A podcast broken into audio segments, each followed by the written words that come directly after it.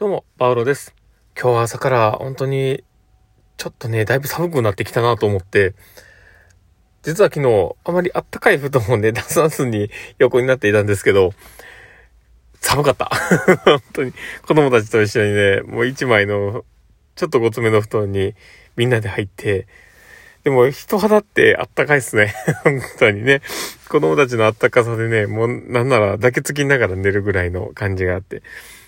で、4歳の子とかね、普段だけ疲れたら嫌そうな感じもあるのかもしれないけど、その日はね、すごい気持ちよく抱かれてました。まあそんな感じで、まあ今日のね、放送を始めていこうかなと思っています。パールのマインドブックマーク。この番組は日々生活の中で思ったことや感じたことの中から聞いているあなたが生き生き楽しく人生をできるエッセンスのような情報を私が勝手に楽しみながらお届けしています。はい。ということで、えー、今日も収録を始めております。皆さんどうお過ごしでしょうか？えー、今日はですね、どんな話をしようかなというところなんですけど、えー、技術は盗めなんて古いという考えに、えー、ハマるわな、みたいなものをお話をしようかと思っています。まあ、あの、職人のね、業界とかで働いているとですね、技術は盗むもんだ、みたいなことをね、言う方が多くてですね。まあ僕も実はこの看護師になる前には整備士をした時期もありまして、で、車の整備士をね、するときに、だいぶ叩き上げのね、あの、まあお店の方に働いたことがありまして、まあ、僕がね、その時ね、喧嘩っ早くてね、本当にバカだったんですけど、あの、もうちょっとしたことでイラってして、ぶつかり合って、で、何回もやるもんだから、あの、俺僕は単価を切ってやめるなんて ふざけたことになったんですけど もうね、あの頃の僕にね、もうね、バカって言ってやりたい だけど、あの、まあ、その時はね、本当に、もう向き入れられなかったとこがあったんですけど、ただでもそういう時、その時のね、こう、上司だったり、教えてくれる側の人っていうのは決して悪い人ではなかったんですよね。ただ、その人たちが、えー、今までの人生の中で、技術は盗むものという感覚でですね、上の人から学んできて、で、その自分の学んできたやり方でしか人って人に教えれないところもあると思うので、で、見て覚えろっていう、そういう部分だったと思うんですよね。で、やっていく中で、そこのね、技術を盗んで、みたいな、ね、そういう考えだったんですけど、ただまあそういうのって今、ね、あの、どんな業界でもそうだと思うんですけど、ね、古臭いというような考えもあって、なんか人道的ではないというか、あの、技術だったりね、そういう、あの、まあ、スキルみたいなものは、ちゃんと、あの、コーチングをしながら、ね、あの、してやっていかなければいけないっていうこともあったり、まあ、ね、看護師とかであれば、えー、プリセプター制度だったり、バディ制度みたいなものが導入されていると。まあ、そういうものがありますよね。だから、いかに、こう、技術だったりとか考え方だったりとかいろんなものが、あの、教育としてね、教えてもらいやすい環境にあるかっていうのはわかると思うんですね。ただ、僕はその、教えてもらう状況が整いすぎてもそれはダメだなって僕は思う部分があるんですね。まあ、それはまあ今のね、世の中に、あの、反旗を翻 してるわけでは何でもなくて、ただその、教えてもらいやすい環境が整えば整うほど、人って受動的になっていくんですよね。受け身というか。だから、何かを学ぶっていう時に、何でもかんでも、こう、教えられるまま知識をつけていくっていうのは、非常にリスクが伴うじゃないかなと僕は思うんですね。で、それは、あのー、まあ、僕がそういう業業界にね、その整備士という業界に一時期いたからというわけではないとは思うんですけど、やっぱり、あの、子供たちを見ててもよく思うんですね。で、子供たちって、あの、動画とかそういうのってすごく、見出すとね、ハマっていくんですよね。あれってね、めっちゃ簡単に好きなものが手に入るからだと思うんですよね。ワンアクションでもうバンバン入っちゃうっていう。で、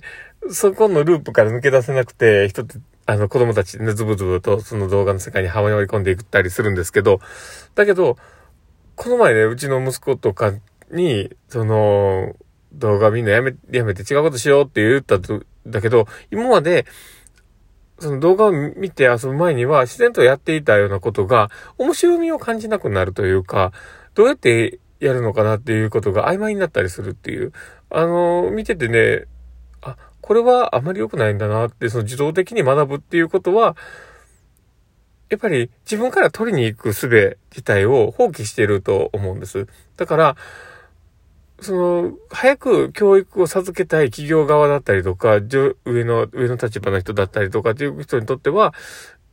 自動的に物事を吸収してもらう方が楽ではあると思うんですけど、いかに、その、自分から獲得しに行くか、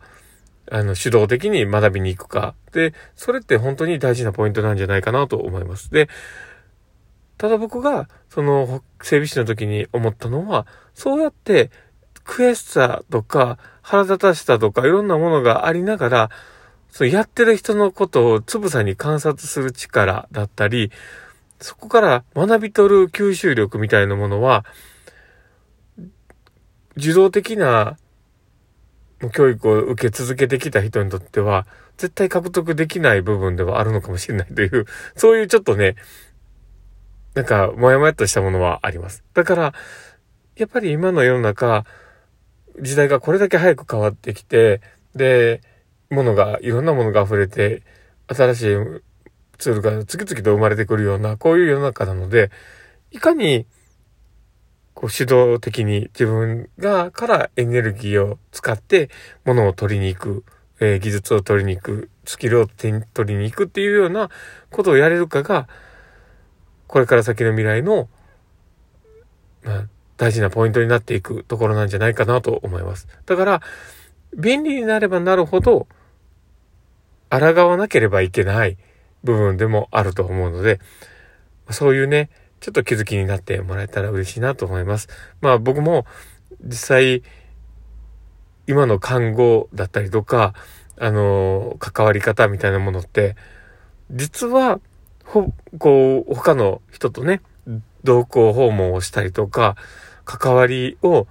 盗み見てというか、そういう部分ではすごく大きいところなんですね。で、そこから吸収するっていう。だから、やっぱりね、どんな技術でも、そういうスキルがないと僕はダメだと思います。だから、なんかこう、ね、教育だったりとか、知識を得るっていうことに関しても、あ、自分が自動的になってるかもしれないなって思ったり、指導的に取りに行こうって、えー、一歩踏み出すかどうかみたいなところに気づけるきっかけになってもらえたら嬉しいなと思います。まあそんなこんな感じで今日の放送は終わりたいなと思っています。この放送があ面白かったな、楽しかったなという方がいたらですね、ぜひフォローいただけたら嬉しいなと思っておりますし、リアクション残していただけたら嬉しいなと思ってます。あの、ハートマークだったりとか、フェイスマークだったりとか、ネギだったり、いつも本当にありがとうございます。